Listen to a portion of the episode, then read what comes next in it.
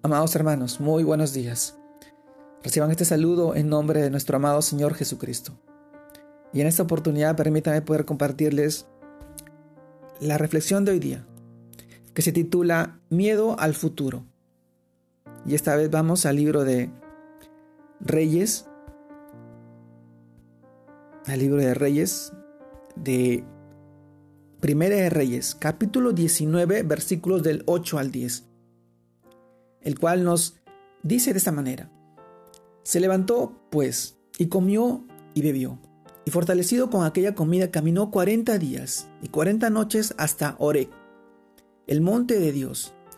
Y allí se metió en una cueva, donde pasó la noche.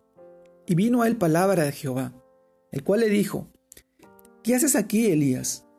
Él respondió, He sentido un, un vivo celo por Jehová, Dios de los ejércitos, porque los hijos de Israel han dejado tu pacto, han derribado tus altares y han matado a espada a tus profetas, y solo yo he quedado, y me buscan para quitarme la vida. Primera de Reyes capítulo 19 versículos del 8 al 10. Amados hermanos, el tema de hoy día es miedo al futuro. ¿Cuántas veces nos ha pasado lo de Elías? En situaciones tan difíciles podemos tomar dos decisiones. Ir a Dios y encontrar el descanso que necesitamos en Él o huir de nuestros problemas y buscar cuevas para escondernos de la situación. Las cuevas son peligrosas porque nos llevan a encerrarnos en nosotros mismos, lo que impide que Dios y otros puedan ayudarnos. Nos hacen caer en desesperanza, en el miedo al futuro, sentir que nada tiene sentido y podemos llegar a tomar decisiones equivocadas a refugiarnos en algo o en alguien que nos hace daño, a caer en vicios y hasta en pensamientos de suicidio. Cuando nos metemos en la cueva, perdemos la visión de lo que Dios quiere y tiene para nosotros. Nos olvidamos que Él ve más allá de nuestras circunstancias y solo miramos las cosas de nuestra propia perspectiva. Sí, amado hermano, a veces, como Elías, Dios nos tiene que llamar y sacarnos de la cueva porque no podría mostrarnos nada hasta que no, nos, hasta que no nos pongamos delante de Él.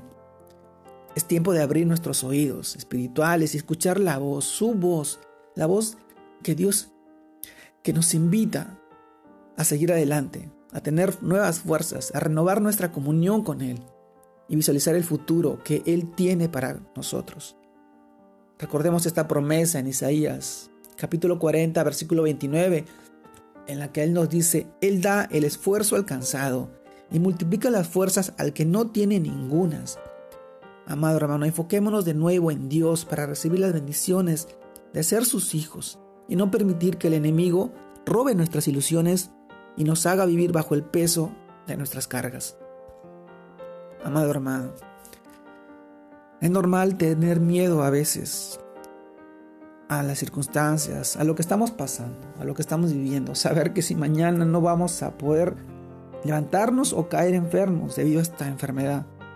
No sabemos cómo será el futuro debido a esta pandemia. Pero confiemos en nuestro Señor. Él nos protege, Él nos cuida, Él nos guarda. Guarda de ti, guarda de tu familia, guarda de todos. Si nosotros lo buscamos cada mañana en oración, si nosotros nos acercamos a su presencia y Él nos llena esa confianza y esa seguridad. Porque durante todo este tiempo Él ha cuidado de cada uno de nosotros. Y nos sigue, cuidando, nos sigue cuidando y nos seguirá cuidando. Y guardará nuestras vidas. Porque ha puesto un propósito en nuestras vidas. Llevar su palabra, llevar su evangelio. Llevar su ministerio en la vida y en los corazones de todas aquellas personas que hoy viven angustiadas, con problemas y dificultades. Somos instrumentos somos barro en sus manos, moldeados para su gloria, para la santificación y su santo y poderoso nombre.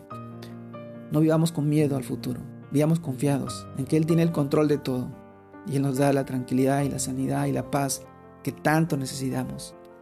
Amado hermano, hoy te animo a que no vivas con miedo, a que vivas siempre confiado en Él y sostenido bajo su mano poderosa, bajo su brazo. Él cuida de ti, y de tu familia. Que Dios te bendiga en este nuevo fin de semana, que sigas creciendo en el Señor y que sigas confiando en Él, para bendición de tu familia y tus hijos y tus seres queridos. Te mando un fuerte abrazo. Dios te guarde y te bendiga en este tiempo. Saludos a todos mis hermanos.